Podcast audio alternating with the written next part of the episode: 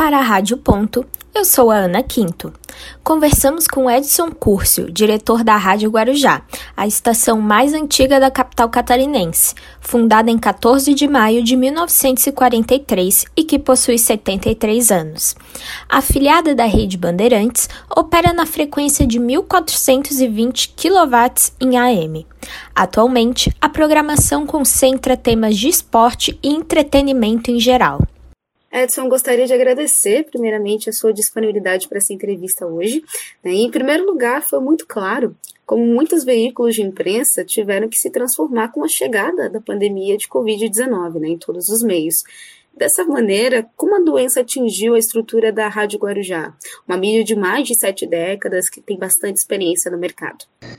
Então, a Rádio Guarujá também acabou se transformando na pandemia o que que acontece? A gente começou a, a pensar como é que a gente ia fazer, porque é, todo mundo, né, a maioria das pessoas foram afastadas da rádio, na época de pandemia, ficou todo mundo apavorado, e nós, profissionais, também, né, ficamos nessa situação.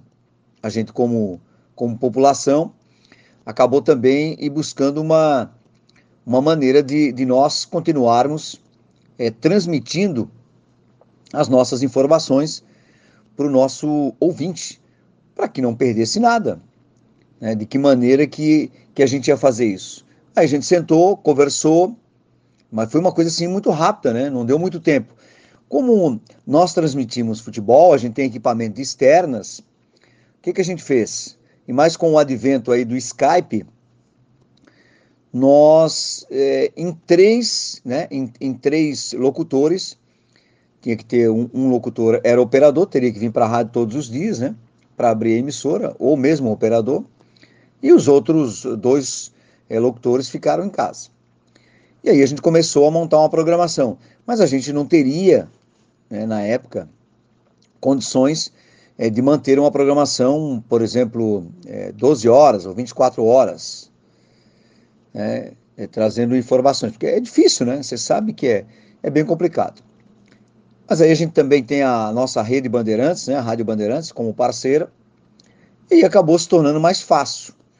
Aí a gente pensou, vamos fazer um período, é, vamos fazer um período de, de transmissão, pelo menos no período da manhã, onde há uma. onde o, o rádio é bem mais ouvido, né?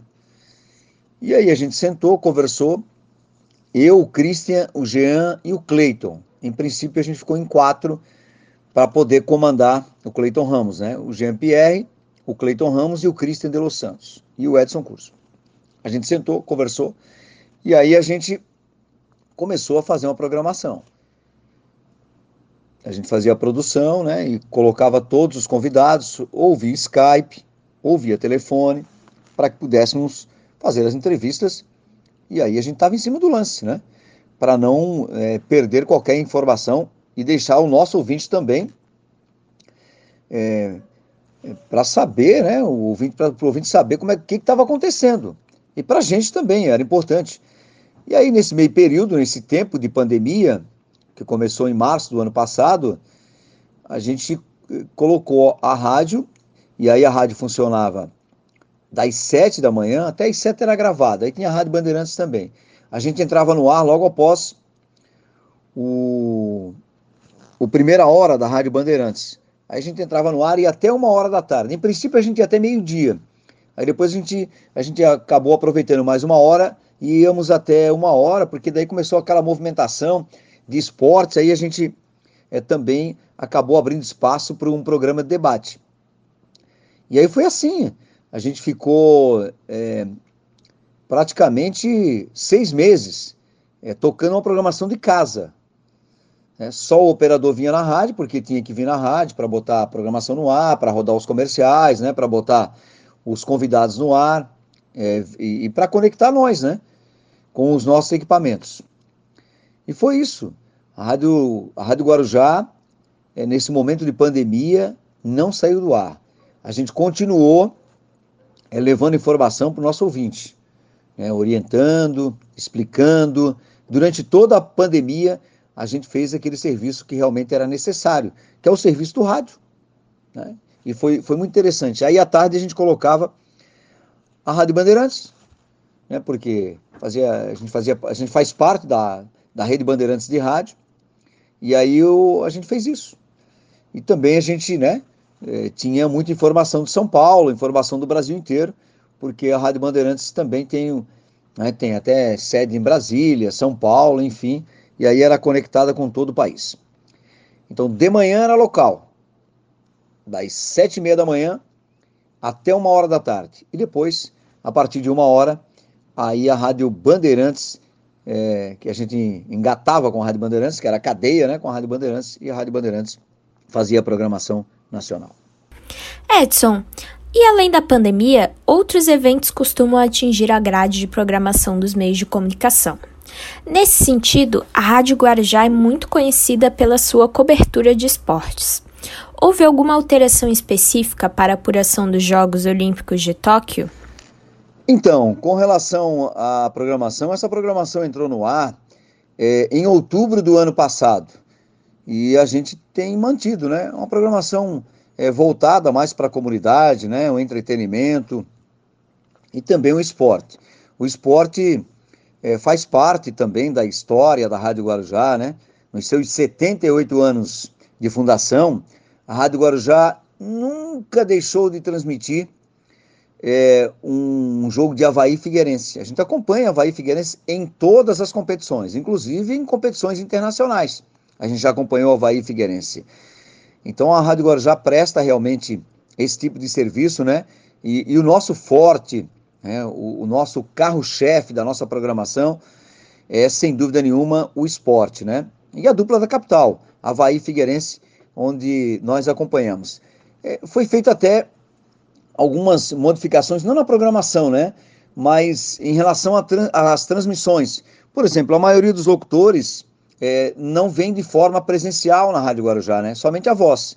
Hoje, com, com a tecnologia né, bem avançada, os nossos locutores, é, eles, eles comunicam de casa, eles fazem programa de casa, como se estivesse na rádio, né?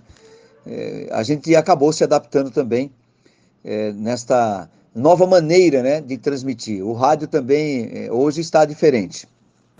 Existe uma programação da rádio que é realizada desde a sua criação?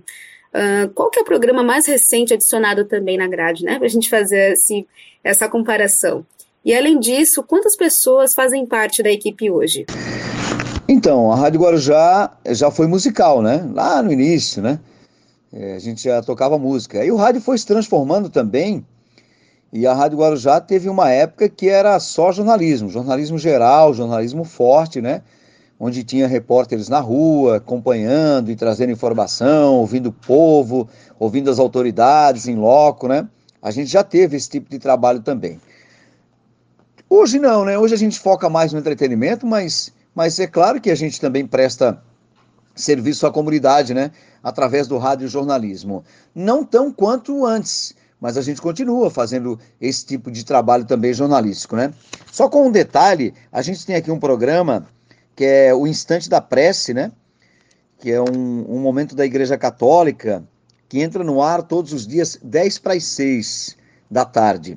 E esse programa já está no ar, o Instante da Prece, há 50 anos. Olha só que bacana, né? Um programa que, que vem se mantendo, né? Mesmo a rádio é, se modificando, se transformando, mas o programa continua, o Instante da Prece. Edson Curcio, muito obrigada pelo seu tempo para conversar com os ouvintes da Rádio Ponto.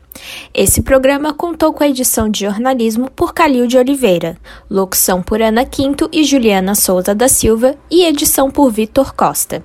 E eu sou Ana Quinto para a Rádio Ponto UFSC. Repórter Juliana Souza para a Rádio Ponto.